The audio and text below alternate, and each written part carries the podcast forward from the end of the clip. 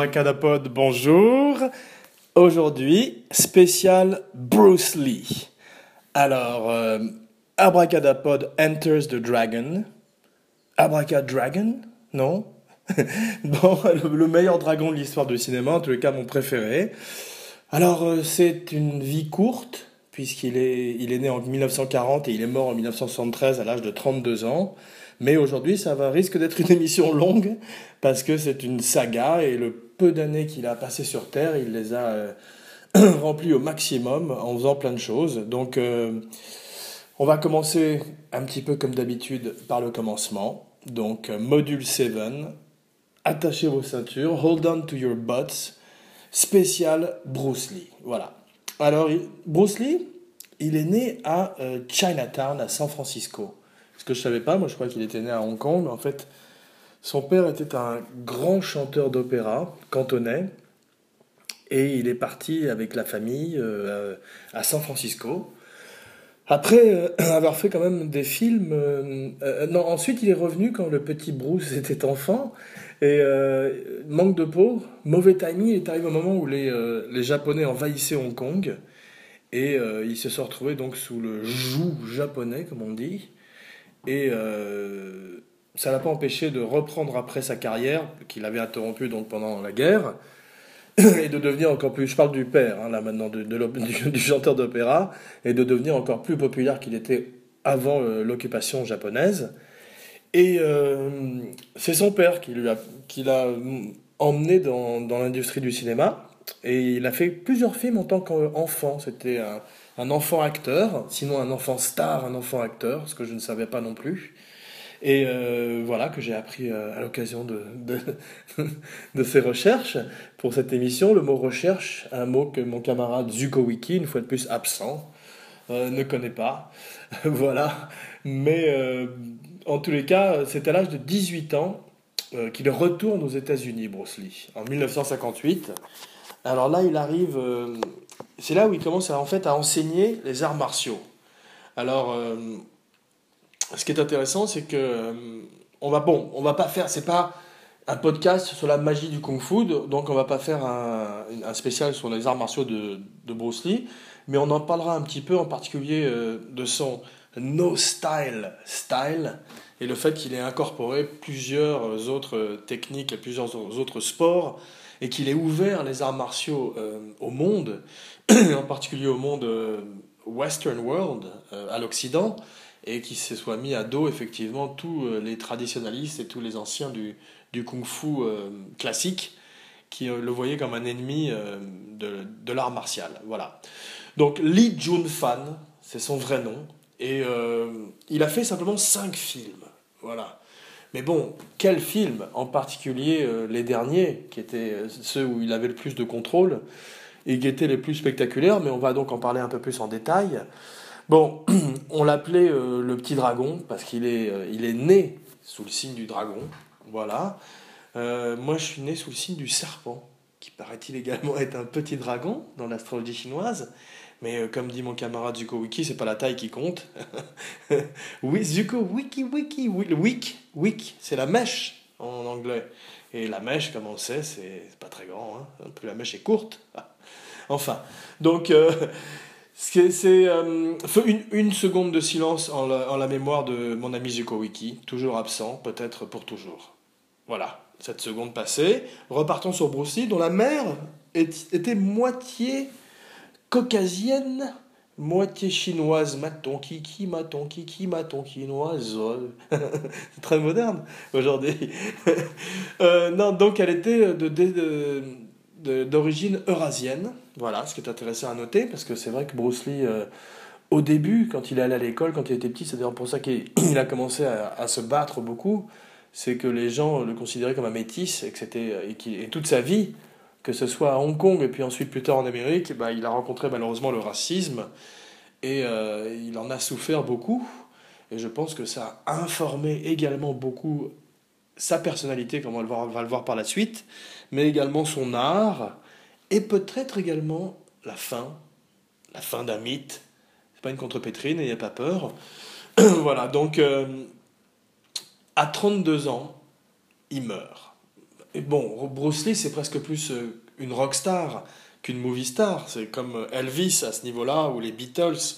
C'est quelqu'un qui a changé la donne, un game changer, comme on dit, et qui a effectivement complètement redessiner le, paysage euh, pop culture euh, tel qu'on le connaît encore jusqu'à aujourd'hui, puisque sans Bruce Lee, enfin en, tout cas peut-être, on va pas dire sans Bruce Lee, mais il a été très certainement le précurseur de tous les Arnold Schwarzenegger et autres Stallone, tous les, euh, les tough guys, mais en particulier les action men qui font eux-mêmes leurs cascades et qui sont des, soi-disant des costauds et des, et des physiques bah, c'était en quelque sorte. Euh, bon, le premier, c'est Douglas Fairbanks, mais après, il y a eu euh, effectivement Buster Keaton et euh, maintenant Bruce Lee. Tous ces gens-là méritent une spéciale, mais aujourd'hui, la spéciale, c'est Bruce Lee, le petit dragon. Voilà. Donc, très tôt, il, était, il élevé dans une famille aisée, Bruce Lee, mais très tôt, il était impliqué dans des combats de rue, parce qu'il y avait, à cause de la révolution culturelle, énormément de il y avait beaucoup plus de, il y avait une surpopulation euh, en ville. Je crois que c'était à Kowloon, euh, à Hong Kong. Et euh, donc, il était souvent en train de se friter dans des street fights. Voilà. Et c'est d'où le fait que ses parents décident de l'inscrire très tôt à la piscine. Non, aux arts martiaux, pardon. bon, j'ai dit que je parlerai pas des arts martiaux beaucoup, mais il l'inscrit au Wing Chun.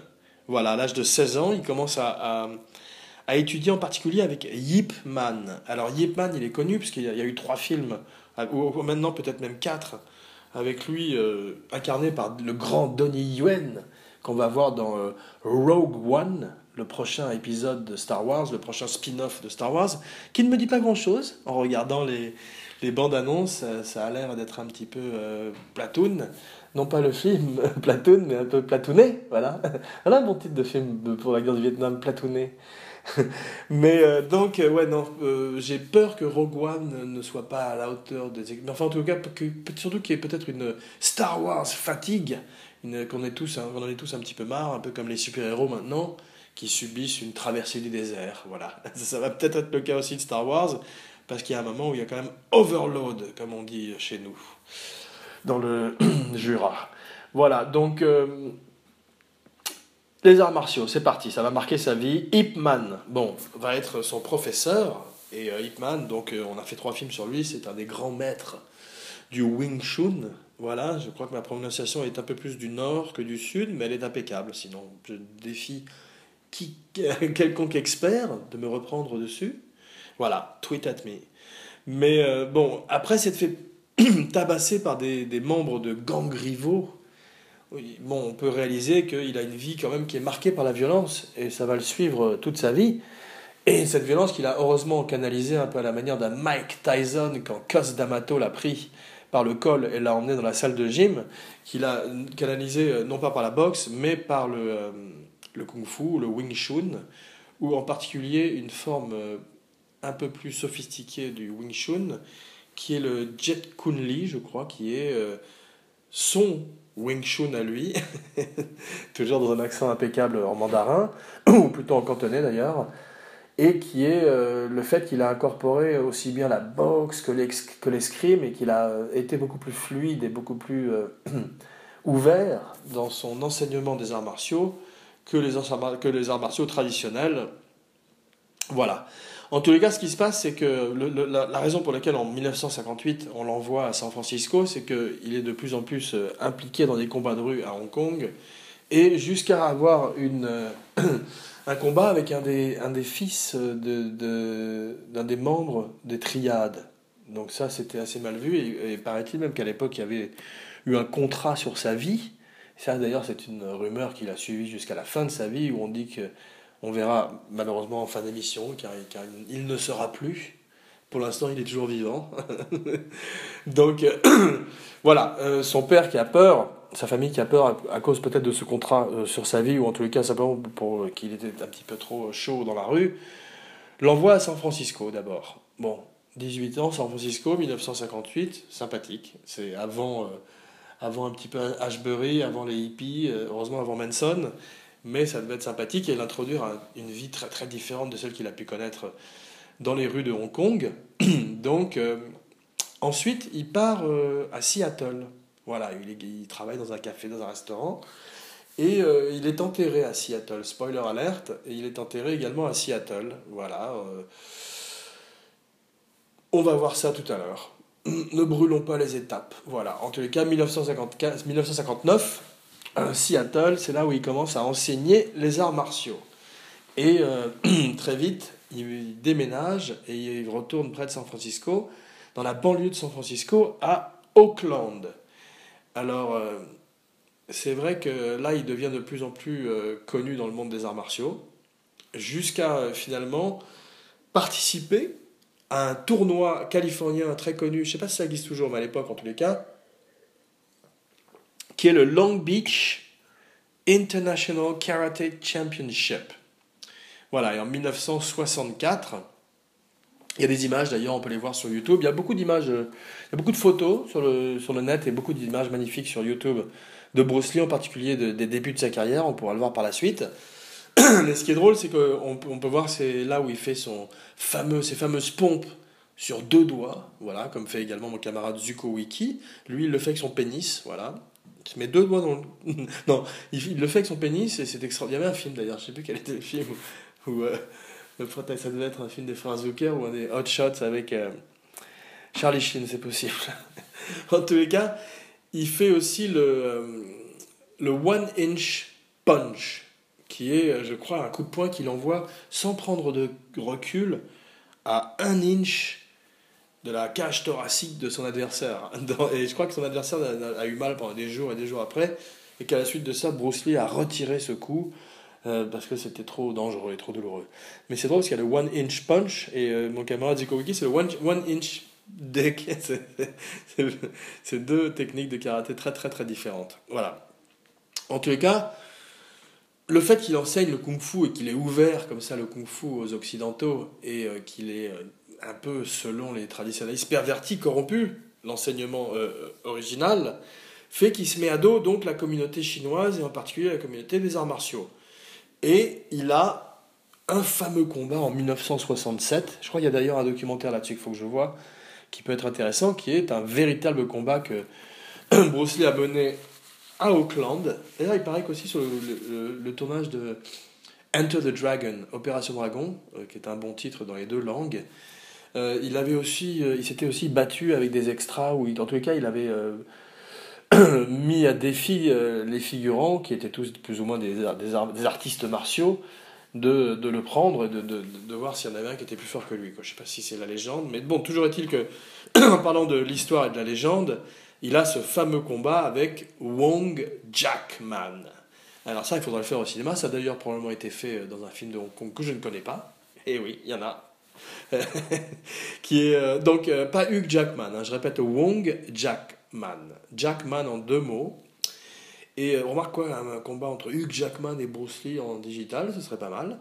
Mais euh, donc c'est là où il bon, il y a plusieurs, plusieurs rapports sur ce combat.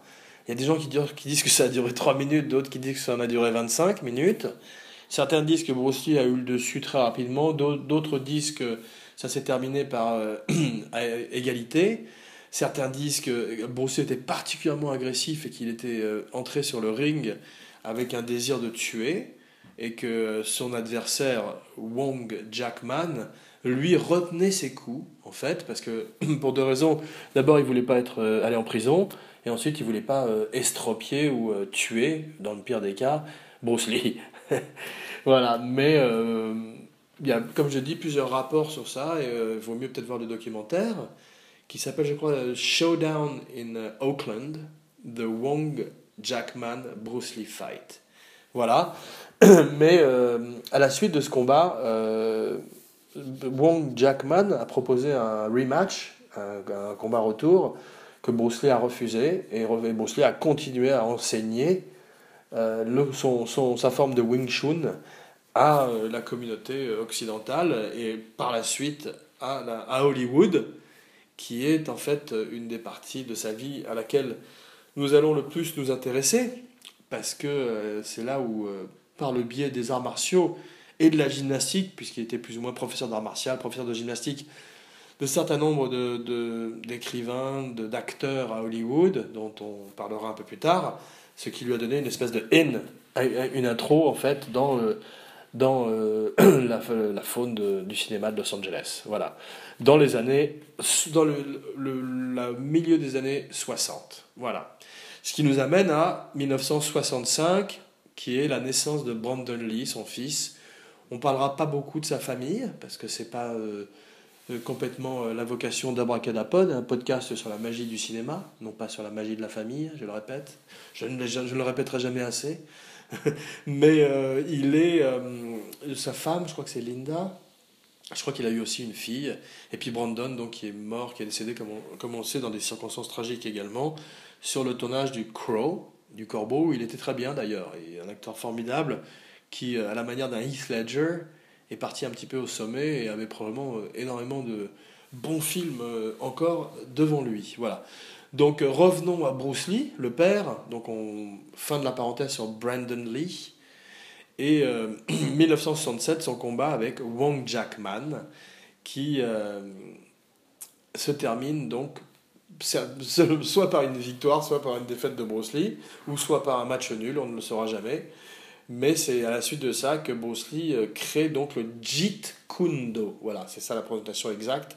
Euh, mon traducteur chinois, qui est toujours. Mon, mon, valet chinois, mon majordome chinois, qui est toujours à mes côtés pendant les podcasts, vient de me souffler qu'on dit le Jeet Kundo. Voilà. C'est d'ailleurs également mon professeur de Jeet Kundo, mon majordome. Et à la manière d'un cateau, il me provoque tous les matins euh, au petit déjeuner, juste après mes céréales. Voilà. Mais c'est là où il, il, invente également euh, le style of no style, qui est donc cette façon de se battre sans se battre, en profitant euh, des faiblesses de son adversaire. D'ailleurs, on le voit d'ailleurs dans, dans, un des, dans un de ses films, dans Enter the Dragon, son film le plus célèbre, où en fait il arrive à triquer, à, en fait, pas, pas triquer, pardon, il a la trick, c'est ça. Il arrive à truquer euh, et à, à, faire que John Saxon, son, adversaire, euh, se retrouve à quai. tout ce que je dis est louche maintenant, on dirait des contrepétries à tout va. Mais donc se retrouve à quai avec une douille. non, non, se retrouve à quai alors que lui s'en va dans le bateau, voilà. Euh, tout était menaçant comme une contrepétrie. Voilà, ça c'était un Alexandra en revanche, j'ai l'impression. voilà, bon, donc Bruce Lee, Enter the Dragon. Mais avant Enter the Dragon, il, euh, il, donc on, va, faire une petite parenthèse sur le Jeet Kune et dire qu'effectivement il trouvait que lui, le kung fu traditionnel, comme je le disais, était un petit peu rigide et qu'il voulait avoir, à, la suite de ce combat justement terrible, euh, légendaire avec Wong Jackman, mais en fait il voulait euh, une forme de combat, un enseignement de combat qui soit un peu plus pratique dans des scénarios chaotiques de combat de rue. Parce que tout ce qui, selon lui, le, kung fu était un petit peu trop euh, chorégraphié, télégraphié, et que tout ça était. Tout ça partait un petit peu en fumée dès l'instant où on se retrouvait face à un adversaire dans la rue et qu'il n'y avait plus de règles, véritablement. D'où le fait qu'il ait incorporé le, la musculation, la boxe, toutes sortes de techniques, comme je disais, jusqu'à l'escrime, euh, les fléchettes, le simon, euh, le cluedo et le ping-pong. Non, non, non, non. non. Euh, D'ailleurs, le ping-pong, il y, a sur le net des images de lui en train de jouer au ping-pong avec un nunchaku. J'ai cru que c'était vrai, mais en fait, non, c'est un fake qui a été fait pour une publicité et qui est en fait, à la manière de Forrest Gump, ils ont recréé en images de synthèse des images d'archives. Et c'est très bien foutu. Mais bon, ça a l'air, on dirait un super-héros. C'est quand même un peu louche, comme tous les fakes. Voilà. Euh, en tous les cas, c'est vrai qu'il était aussi un pionnier, un pionnier du health food, des vitamines, des suppléments, des high protein, high protein drinks, dont on parle tellement aujourd'hui. Euh, en Californie et, de plus en plus dans le monde, bah, lui était un des, un, des premiers, un des pionniers de ça, pardon, et, euh, l'incorporait également probablement dans son enseignement, comme un bon coach et un bon trainer, donc il était vraiment à la pointe, bien longtemps avant Schwarzenegger, de toute cette industrie du fitness. Et s'il avait vécu un petit peu plus longtemps, il aurait probablement, à la manière de Schwarzenegger, bâti un empire également dans ce domaine. Et on aurait mangé des barres énergétiques Bruce Lee, et bu, bu des energy drinks Bruce Lee à tout va. Ce qui était d'ailleurs le cas à Hong Kong, vu que sa brand est encore très euh, vivace, peut-être même plus de, son, de sa mort que de son vivant, à la manière d'un Michael Jackson, ou peut-être l'avenir nous le dira-t-il très vite, d'un Zuko Wiki. Voilà. en tous les cas, ce que j'ai appris également, c'est qu'il ne mangeait aucune pâtisserie. Donc c'est à ce moment-là que j'ai compris que je ne pourrais jamais faire de, de Jeet Kundo, parce que euh, sans un éclair au café, une religieuse café, un chardon bleu, que dis-je, peut-être un peu de pâte d'amande, que serait, la, que serait la vie? Voilà. Donc, euh, pas de kung-fu, pour moi, pour l'instant, jusqu'à ce que j'abandonne les pâtisseries comme Bruce Lee. Voilà, comme si c'était la seule condition. Mais, euh, comme je disais avant, son père l'a amené dans le monde du cinéma. Et avant l'âge de 18 ans, il avait déjà fait 20 films, mine de rien, le petit Bruce Lee. Il avait 20 euh, films déjà derrière la ceinture, derrière la cravate. Et euh, quand il arrive aux États-Unis en 59, il abandonne le cinéma. C'est entre 59 et 64. Il abandonne le cinéma. C'est un petit peu, imaginons euh, un, acteur euh, enfant, comme un, je sais pas, un DiCaprio ou des gens comme ça, ou Elijah Wood, qui auraient arrêté leur carrière et qui auraient eu deux carrières séparées, qui seraient revenus adultes pour recommencer à zéro en fait, tel le phénix. Renaissance Phoenix. C'était dans quoi ça? C'était dans Phantom of the Paradise. Un film que j'aime beaucoup, mais qui n'est pas ma recommandation de la semaine. Phoenix. Voilà. Donc, 20 euh, films avant l'âge de 18 ans, de 59 à 64, c'est fini. Le cinéma, no more. Spider-Man, no more. Donc, Long Beach Championship. Là, bizarrement, le au suivant, au, je sais pas c'est celui de 64 ou celui de 67, il est découvert par Hollywood. Il y a un type là-bas qui le voit, euh, je sais plus comment il s'appelle d'ailleurs, et euh, qui euh, lui fait faire des essais. Et euh, bon, il y a des trucs qu'il a pas, mais il y a un truc qu'il a, c'est Green Hornet. Voilà. Donc, il joue le rôle de Kato. Voilà. K a-T-O, à ne pas confondre avec le Cato de Clouseau, C-A-T-O, qui lui était joué par, je crois, Burt Cook, un magnifique acteur qui d'ailleurs nous a quitté l'année dernière, je crois. Et euh, voilà, qui a été rejoindre Peter Sellers, ils doivent se battre ensemble au paradis, il Cato doit se cacher euh, au paradis. Quoi Peter Sellers est peut-être en enfer, donc euh, ça doit c'est plus compliqué pour se retrouver. non, je dis n'importe quoi. Mais euh, il fait Green Hornet. Alors, un petit aparté sur le Green Hornet de Seth Rogen, qui était particulièrement mauvais. Parce que euh, c'était pas inintéressant. la mythologie de Green Hornet, on le sait peut-être, ou on ne le sait pas. C'est un petit peu à la manière des Zorro, euh, qui est l'original, ou des Batman par la suite, ou des fantômes.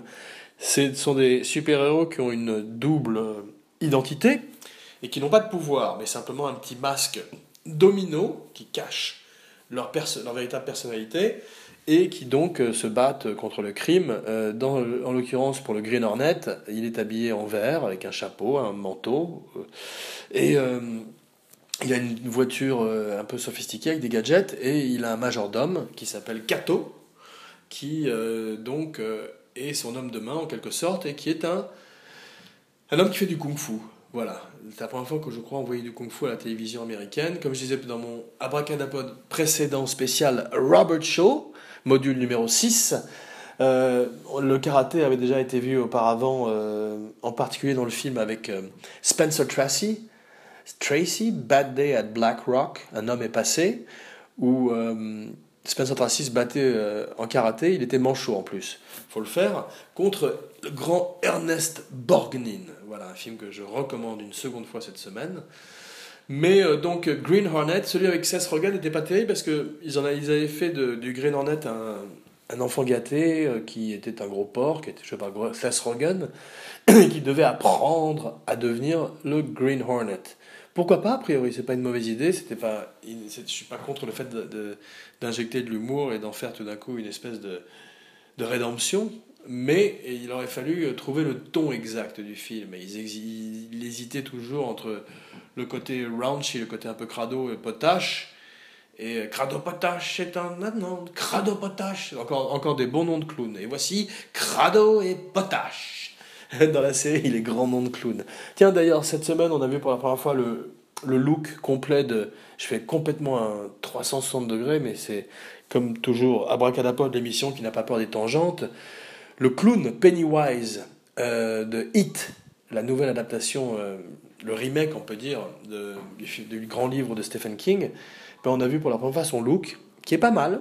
Hum, c'est peut-être, euh, on l'espère, le look horrifiant, parce que ce que les gens reprochent, c'est que l'avantage du, clown original joué par Tim Curry, et après j'en aurais fini avec les mon obsession des clowns maléfiques, mais l'avantage du, du, clown maléfique de Tim Curry, c'est que les enfants, euh, on peut comprendre qu'ils aillent vers un clown qui ressemble à un clown traditionnel de cirque ou d'anniversaire, alors que celui-là est véritablement un clown de film d'horreur terrifiant, celui du nouveau Hit, et un enfant qui s'approcherait de ce clown aurait déjà des problèmes psychologiques graves. Parce que n'importe qui verrait ce clown monstrueux aurait envie de partir en courant. Mais il y a un truc qui est intéressant, s'ils en ont fait un clown de l'époque élisabéthaine, je crois, euh, de la reine Élisabeth, et donc il a des, des espèces de froufrous, et on dirait un, clown du XVIIe siècle. Et ça, c'est une notion intéressante, parce que comme je vous le rappelle, spoiler alert, la créature extraterrestre qui euh, mimique un clown dans le livre de Stephen King, est une, une créature millénaire qui a vécu plusieurs siècles avant nous et qui a traversé le temps et l'histoire et qui a donc euh, observé les hommes depuis très longtemps. Voilà. Donc ça c'est intéressant. C'est joué par un des euh, fils Skarsgård. Euh, le père Stellan a fait beaucoup d'enfants et ils sont tous très doués. Ils sont tous des acteurs, les petits Skarsgård.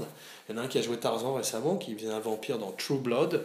Bah là, c'est un autre, je ne connais pas son prénom, mais Skarsgård est son nom. Skarsgård est son nom et son prénom, Stellan. Non, encore une chanson moyenâgeuse, de geste. Non, mais... Euh, donc, euh, c'est drôle d'ailleurs, parce qu'il paraît que quand on tape Stellan Skarsgård sur un téléphone, ça donne Stellar Skateboard avec le correcteur de. il mettait ça. Stellar Skateboard. Donc euh, voilà, fin de la parenthèse sur Hit. On fera une spéciale euh, Hit si le film vaut le coup au moment de sa sortie, ou en tout cas une spéciale Clown Maléfique, qui est un sujet qui tient peut-être encore plus à cœur à mon ami Zuko Wiki qu'à moi, car il s'y connaît en Clown Maléfique. Voilà. Donc, euh, ensuite, Bruce Lee euh, a fait un homme de fer avec Raymond Burr. Je savais pas qu'il s'appelle Ironside. Donc ça, ça, c'est intéressant parce qu'il est euh, une fois de plus. Euh, bon, j'ai regardé un petit peu. je vous invite à, aller sur la page Abracadapod de Facebook où il y a une, vidéo YouTube d'un des passages de Lee au cinéma dans un film qui s'appelle Marlowe. Parce qu'en fait, il y a un homme qui a beaucoup compté euh, dans la vie de Bruce Lee, qui s'appelle Sterling Siliphant, qui est un scénariste, et qui en fait, bon, Bruce Lee était son professeur de d'art martial, et Sterling Siliphant l'a introduit euh, dans le monde d'Hollywood. Voilà, donc euh, ces deux amis hollywoodiens les, plus importants étaient donc ce, scénariste et également James Coburn, qui à la fin de sa vie était un des porteurs du cercueil, avec effectivement Chuck Norris et quelques autres qui étaient là jusqu'à la fin, euh, qui n'a pas été très longue. Pardon. Excusez-moi, et donc ils voulaient faire un film ensemble qui s'appelle la, flûte silencieuse, The Silent Flute. Ça n'est pas un euphémisme pour un pénis, je ne pense pas, c'est plutôt une légende de kung-fu. Et euh, ils sont partis même en repérage en Inde. Et il y a un film à faire sur Bruce Lee, Sterling Siliphant et James Coburn en repérage en Inde pour faire la flûte silencieuse. Pourquoi personne n'a fait ce film encore Peut-être parce que c'est pas facile de casser quelqu'un dans le rôle de Bruce Lee. à, part, à part Zuko Wiki, je vois personne. Hein. Mais euh, bon, Circle of Iron a été finalement fait. Ça, a été fait finalement, la flûte silencieuse. Ça a été fait par. Euh, je sais pas qui, mais ça, s'appelle le, Circle of Iron, le cercle d'acier, et c'était avec David Carradine. Et c'est pas la première fois que David Carradine euh, prendrait la place de Bruce Lee. Bon, là, cette fois-ci, c'est parce que Bruce Lee était mort, mais euh, la première fois, c'est parce que Bruce Lee était arrivé avec euh, une idée qui était en fait le prototype de Kung Fu, qui serait ce, cet artiste martial au, au, Far West. Et au départ, on On pensait qu'on l'avait pas pris parce que, bon, pour des raisons ethniques, parce qu'il était trop chinois, disait-on, à l'époque, pour les critères euh, hollywoodiens et en particulier à la télévision, et au cinéma également d'ailleurs, puisque jusqu'à euh, Breakfast at Tiffany, euh, c'était Mickey Rooney qui jouait un japonais de façon tragique, jusqu'à aussi un film qui s'appelle Sayonara, je crois, avec Brando, on en avait parlé avec mon camarade du Wiki, Brando qui joue un japonais, ou Sean Connery également dans You, On ne vit que deux fois, où il joue le japonais le plus improbable de l'histoire du cinéma. Mais donc là, on l'avait trouvé pas, pas, trop, pas trop chinois, mais il avait apparemment un peu trop d'accent pour euh, faire un personnage qui allait être, euh, à travers 12 euh, épisodes ou d'une saison ou de plusieurs saisons, proposé à un public américain. Et d'ailleurs, il l'a pas mal pris du tout, Bruce Lee, puisqu'il il a dit lui-même que s'il était à la place, s'il était à Hong Kong et qu'un acteur américain occidental venait pour faire une série télé et qu'il était l'homme d'argent, lui, il hésiterait aussi peut-être à deux fois avant de le caster dans un, produit destiné à un public chinois. Voilà, donc il a bien compris que c'était un business et il ne l'a pas pris euh, personnellement du tout. Et comme on dit, euh, le succès est la plus belle des revanches et il est revenu ensuite de façon agressive, mais il a quand même euh, pensé qu'ils lui ont piqué l'idée, puisqu'ils ont fait plus tard Kung Fu et c'est lui qui avait eu l'idée de Kung Fu d'une façon un petit peu originale, originelle, qui était sous le nom de The Warrior le guerrier, the warrior. Warrior, come out to play. C'est quoi ça? C'est dans le titre. The Warriors. Voilà.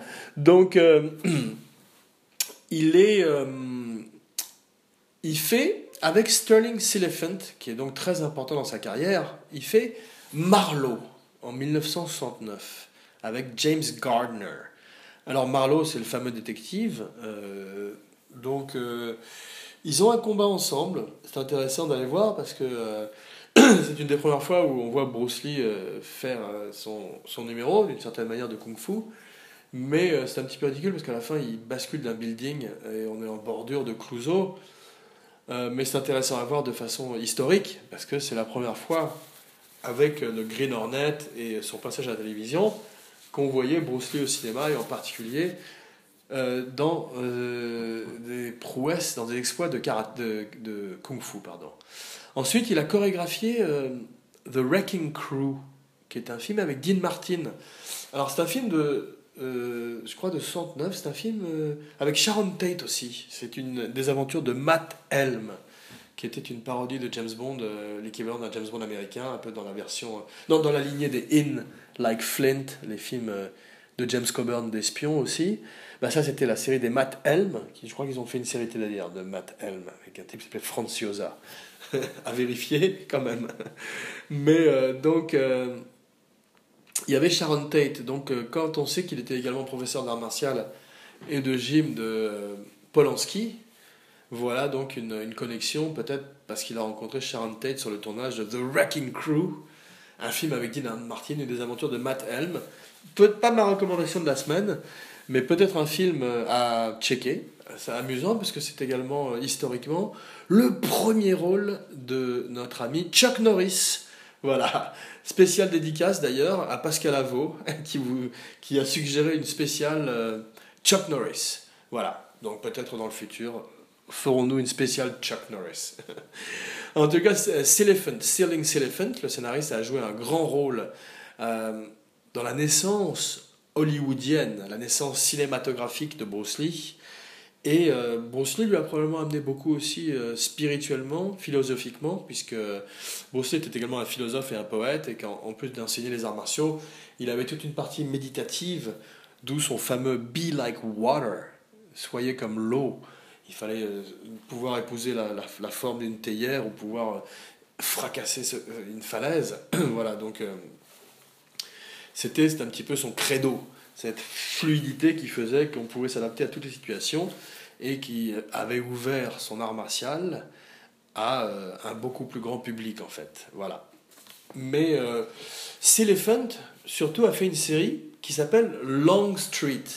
Alors ça, c'est très intéressant. Je suis allé voir ça sur euh, YouTube parce que c'est une espèce de d'ancêtre de Daredevil, de Daredevil, puisque c'est un, c'est non pas un avocat, mais c'est un enquêteur d'assurance aveugle, qui a un, beau chien blanc d'ailleurs, un chien loup, et euh, qui euh, se bat, euh, en fait, parce qu'il a un prof d'arts martiaux qui est joué par Bruce Lee. Et, et Celephant, qui a créé la série, qui a écrit la série, a donné quatre épisodes à Bruce Lee. Et c'est là où il, dit pour la première fois, en tout cas, Be water, my friend. Ou en tout cas, on le voit dans la série le dire à l'image. Il le dit à un acteur qui s'appelle James Franciscus. Deep cut.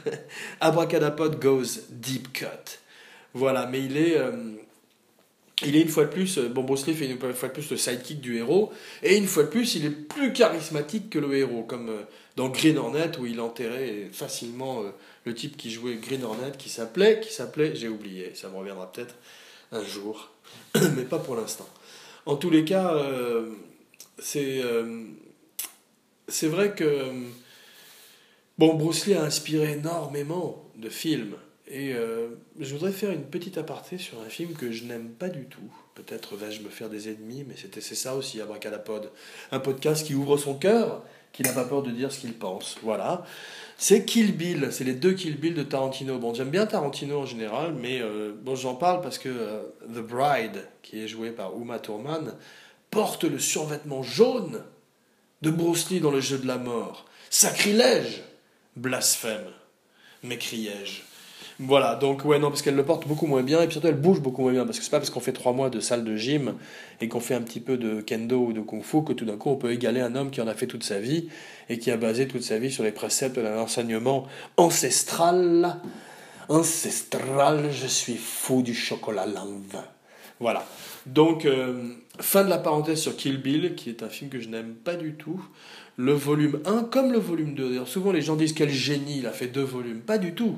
À mon avis, il a envoyé, euh, paraît-il, une bouse de 6 heures à Weinstein. Et, c'est Weinstein qui a eu l'idée géniale de dire faisons comme si c'était un opus en deux temps, en deux épisodes, en deux chapitres, et euh, faisons semblant d'en être l'instigateur. Voilà. Donc, feignons, feignant surtout, hein, là, dans, en l'occurrence, Tarantino. Bon, qui est parti 50 semaines en Chine pour faire ça, mon Dieu, quel gâchis. Enfin bon, fin de la parenthèse, revenons à, fin, end of the rent, revenons à Bruce Lee, qui effectivement, euh, avec Sterling Elephant et Long Street, offre une vision de sa philosophie, et la première fois où euh, il ressemble un petit peu au Bruce Lee qu'on va voir dans les films qu'il va faire, les films de kung fu pour lesquels qu'il va faire par la suite à Hong Kong, et qui vont le mettre véritablement sur orbite voilà, sans mauvais jeu de mots. Voilà, en tous les cas, euh, c'est intéressant parce que il est, euh, il n'est pas content avec les, avec les rôles qu'on lui donne en Amérique. J'avais prévenu, hein, c'est la saga Bruce aujourd'hui, euh, on va un peu plus longue d'habitude, mais une, vie courte, mais bien remplie, comme je disais précédemment.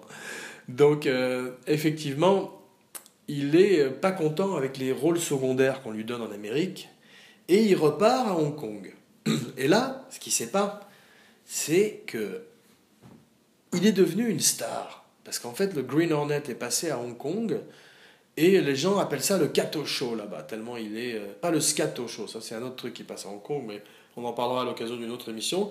Là, c'est simplement le Kato Show parce qu'il est devenu, lui, la vedette. Tout d'un coup, les, les, Chinois qui, qui, ont bien compris que c'était lui la vedette et le plus charismatique des deux, en ont fait déjà une star. Et on commence à le reconnaître, et directement, il signe avec euh, les Shaw Brothers et Golden Harvest, légendaire euh, maison de production des films de kung-fu, un contrat pour deux films. Et euh, le premier, c'est The Big Boss, en 71. Alors c'est énorme, énorme succès à travers toute l'Asie. Euh, à sa santé. Et Bruce Lee, dans la foulée, fait Fist of Fury, qui est un encore plus grand succès. Alors là, il renégocie avec euh, Golden Harvest et il forme sa propre compagnie qui s'appelle Concord Production. Et il revient avec Way of the Dragon. Voilà. Alors Way of the Dragon, c'est celui qui est avec Chuck Norris, fabuleux combat euh, dans le Coliseum, le combat légendaire. D'ailleurs, moi, quand je l'ai vu quand j'étais euh, enfant, quasiment euh, sortant du, berceau, j'avais, je croyais que c'était vrai. Je pensais que tous ces, gens mouraient vraiment. Et, parce que, spoiler alert, Chuck Norris meurt à la fin du film. Mais je, je croyais que c'était vrai. Voilà. J'étais, j'étais pas bien malin quand j'étais enfant. Comme, un petit peu comme maintenant. mais voilà, on se refait pas. hein. En tous les cas, euh, et ce qui est intéressant, c'est que euh, ensuite, il fait, euh, après avoir fait Way of the Dragon, non, non c'est avec Way of the Dragon qu'il a le contrôle complet. Il est à la fois le producteur, le scénariste, le metteur en scène et euh, le chorégraphe surtout des combats. Et ce sera comme ça pour les deux prochains projets qui seront euh, le jeu de, euh, Enter the Dragon, Opération Dragon, bien sûr, euh, le film de Robert Clouse avec John Saxon, euh, voilà, qui est un extraordinaire film parce qu'il mélange à la fois la black exploitation, mais on pourrait en faire, on pourrait faire un spécial Enter the Dragon. C'est pour ça que je vais probablement pas trop m'étendre sur Enter the Dragon parce que c'est effectivement une émission à lui tout seul. Mais euh, ce qu'on peut dire de Enter the Dragon, c'est que euh, il avait commencé euh, la production de Game of Death, son dernier film, le jeu de la mort, avant euh, de commencer Enter the Dragon. Il avait déjà commencé à tourner ses scènes avec Karim Abdul-Jabbar et toutes les scènes de combat qu'on voit dans le film, euh, dans cette espèce de pagode qu'il grimpe, dont il grimpe les étages pour se battre avec un adversaire différent à chaque étage. Ben, il, euh, il avait déjà commencé à tourner certaines scènes, il a arrêté la production pour commencer Opération Dragon euh, et euh, en 73. Et là, à Hong Kong donc. Et six jours, quelques mois après la, la fin du tournoi, six jours avant la sortie du film, il meurt. Voilà. C'est fou, mais c'est comme ça. Énorme succès. Il y a même d'ailleurs le Kung Fu euh, prend à travers tout le monde, de, Hong Kong Fu Fu, donc je me rappelle aussi quand j'étais petit, jusqu'à Everybody Was Kung Fu Fighting, quand, qui a été repris dans euh, Kung Fu Panda. Euh, voilà. euh, on sait que. On dit que sa mort est due à un œdème cérébral. Mais c'est vrai qu'il avait déjà, je crois, en mai euh, 73, il était tombé lors d'une séance ADR de doublage. Il était tombé parce qu'il avait pris euh, un médicament auquel il était allergique. Et euh, quelques mois plus tard, alors qu'il devait dîner avec George Lazenby, curieusement. Mais euh, quand on voit que Lazenby était, un, assez mauvais James Bond, mais c'est lui qui fait ses combats quand même dans, au service secret de Sa Majesté. Oui, c'est celui-là. Et on sait qu'en fait, il faisait du karaté dans la vie et du kung-fu, et donc c'est pour ça que probablement il était intéressé, à l'époque où il était encore un petit peu une star, de faire un film éventuellement avec Bruce Lee. Mais donc il, a, il annule son dîner avec Lazenby et euh, il est. euh, non, et, ouais, et voilà, et il se retrouve avec euh, Raymond Shaw. Ils vont répéter une scène d'un film chez une comédienne. Et ensuite, là, il prend un médicament et en fait, il va s'arranger et il s'est jamais relevé. Et Raymond Shaw, le grand producteur des shows, de Show Picture, est arrivé et euh, il était mort. Euh, et quand on l'a emmené à l'hôpital, on n'a pas pu le ressusciter. Donc, euh, le coroner, le médecin légiste, a, dit que c'était Death by Misadventure. Comment ça, ça aussi, comment est-ce que c'est pas le titre d'un film déjà? Death by Misadventures, mort par mésaventure. C'est beau. Voilà, ça pourrait être aussi le titre de ses mémoires. Mais en tous les cas, sa vie a été une grande mésaventure. En aventures, mésaventures, en aventures. Non, donc on sait que, bon, à la fin, effectivement, il a été enterré à Seattle et que euh, les pall bearers, les gens qui portaient le cercueil, étaient James Coburn, Chuck Norris, Steve McQueen et euh, George Lazenby également, qui étaient là présents à la fin. Voilà. Ben voilà, ça conclut euh, la saga Bruce Lee, module 7, spécial Bruce Lee Abracadapod. Euh, la recommandation de la semaine, bon, il y a un petit lien avec le film, puisque c'est également un film sur un pugiliste, mais sur un boxeur cette fois-ci, parce que, comme je le disais précédemment à mon camarade Zuko Wiki, dont là j'attends le retour du- d'une heure à l'autre maintenant, j'ai mis le Zuko signal dans le ciel, un grand Z, d'un Z qui veut dire Zuko. Il ne devrait pas tarder à se, à se man- manifester. Si je dis trois fois son nom devant un miroir, Zuko Wiki, Zuko Wiki, Zuko Wiki, il va apparaître et semer la, mort et la désolation partout où il va. En tous les cas, euh, euh, la recommandation de la semaine, c'est un film de boxe. Parce que c'est vrai, autant j'aime pas les films, comme je le disais, les films de sport, j'aime pas les films de baseball, j'aime pas les films de football, à part coup de tête. hein. Je, parle, je parle des films de football américains. Il n'y a pas beaucoup de films de football à part coup de tête et le film avec Pelé et Sylvester Stallone. From Here to Victory, John Huston, anyone? Hello? Hello? Donc voilà. Et Michael Caine, qui est, je crois aussi toujours des, mauvais coups, celui-là. hein. Euh, donc, euh, ce qui est intéressant, c'est que euh, Somebody Up There Likes Me, 1956. Somebody Up There Likes Me. Je sais pas comment ça s'appelle en français, mais c'est un film qui est l'histoire de Rocky Graziano. Ça a d'ailleurs été coécrit par Rocky Graziano, qui a inspiré par la suite le Rocky de Stallone, le grand Rocky de Stallone. Et euh, c'est un très bon film de boxe. Il y en a beaucoup de films de boxe que j'aime beaucoup. Celui dont j'avais oublié le nom la semaine dernière, c'était un film qui s'appelle The Setup, un film avec Robert Ryan, qui est absolument magnifique. Et euh, il y a eu également euh, un très bon film qui s'appelle The Champion avec Kirk Douglas. Et aussi, bon, il y en a beaucoup des films de boxe. hein. Je vais pas faire le. Ça aussi, ça sera un spécial Abracadapod, Abracadabox, un film sur la, euh, un podcast sur la magie des films de boxe. Euh, Celui-là, c'est un film de Robert Wise, qui a fait toutes sortes de films. Je crois qu'il a même fait Le Voyage Fantastique avec Raquel Welch, voilà, qui a été miniaturisé, mon rêve. Mais euh, n'importe quoi. Mais ce qui est intéressant dans Somebody Up There Like Me, en dehors du fait que c'est avec Paul Newman dans un de ses premiers rôles, puisqu'au départ il voulait James Dean, mais il est mort. James Dean, autre icône, comme Bruce Lee, le dîner d'icône. Ils organisent ça au paradis, aussi une fois de plus. Non, donc c'est aussi Somebody Over There Likes Me, c'est aussi le premier rôle de Steve McQueen, qui donc malheureusement portait le cercueil de Bruce Lee à la fin de sa vie. Donc effectivement, euh, la boucle est bouclée. C'est un film aussi avec Pierre Angeli, qui est mort en 71, et qui était également, je crois, la petite amie de James Dean. Donc euh, la boucle est bouclée, le cercle est complet. Abracadapone, there can only be one. Voilà. one rule, one ring to rule them all. En tous les cas, euh, la semaine prochaine, j'annonce euh, spécial La nuit du chasseur, The Night of the Hunter, film mythique, mythologique, grand film de l'histoire du cinéma, film qui me tient particulièrement à cœur avec Robert Mitchum, le seul film comme metteur en scène de Charles Lawton, grand acteur lui aussi, mais euh, on en parlera plus euh, la semaine prochaine. Donc euh, été très heureux de passer ce moment avec vous et pardon d'avoir été un peu long et à la semaine prochaine pour la nuit du chasseur. Au revoir, Jean Weber, signing off.